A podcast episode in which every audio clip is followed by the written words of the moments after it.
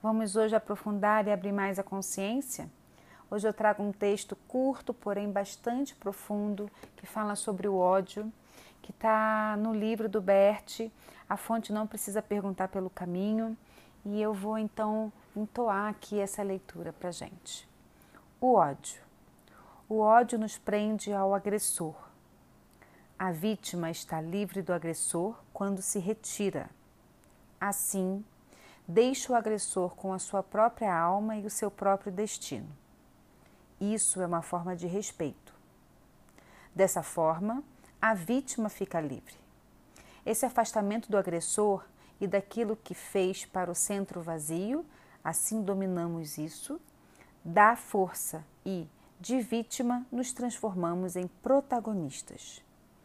Mas aqueles que se que perseguem e ficam indignados os moralistas e os inocentes são, na alma, criminosos. As suas fantasias violentas são frequentemente piores do que os atos dos próprios agressores. Então, gente, o que, esse texto traz para a gente de tão profundo? Porque o ódio é um sentimento muito visceral.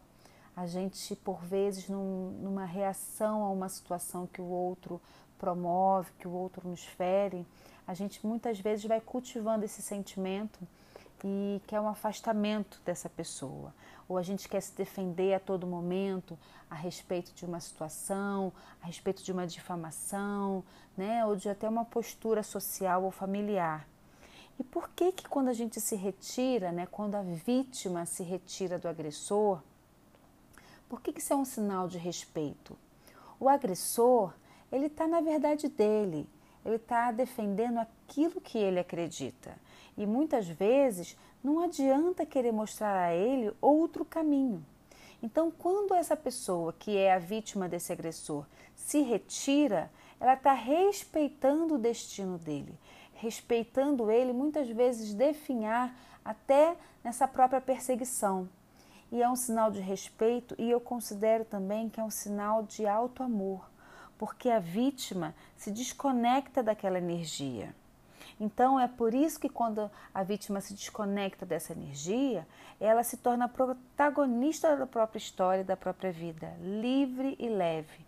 Então aquela pessoa continua muitas vezes emanando aquela energia ruim, aqueles pensamentos ruins, falando coisas, posturando outras, né? Mas a vítima se retira e vive livre. Por quê? Porque ela não se sente pertencente àquela dinâmica, ela não se sente pertencente àquela energia que só deprime e só traz prejuízos para todo o sistema familiar.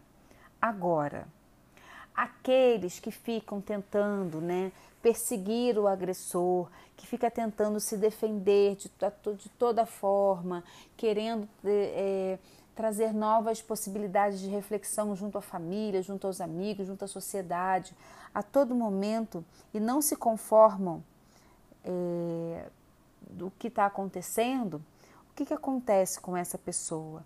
Ela acaba na alma, como diz o Bert, né, na alma elas são criminosas, ou seja, buscam a vingança. E muitas vezes as suas próprias fantasias são mais agressivas do que o próprio agressor. Então, como numa vítima, né, numa relação de vítima e agressor, primeiramente a gente toma aquele, aquela porrada né, emocional quando vem uma situação dessa, e aí a gente fica um pouco debilitado, fica repensando o que é aquilo ali, mas depois se ressignifica e sai daquela dinâmica, a gente vira protagonista da nossa própria vida. Mas se a gente fica querendo mostrar para o mundo que a gente tem razão, que o outro está errado, gastando energia nesse processo, nós nos tornamos vingativos e agressores tal qual o agressor original. Então, o que quer dizer isso? Que estamos em ressonância, então estamos com total responsabilidade no processo. E é isso, gente. Esse texto assim tão gostoso sobre o ódio, sobre sentimentos e faz a gente se repensar é, em várias situações na nossa vida que a gente se sentiu injustiçado, que a gente se sentiu excluído.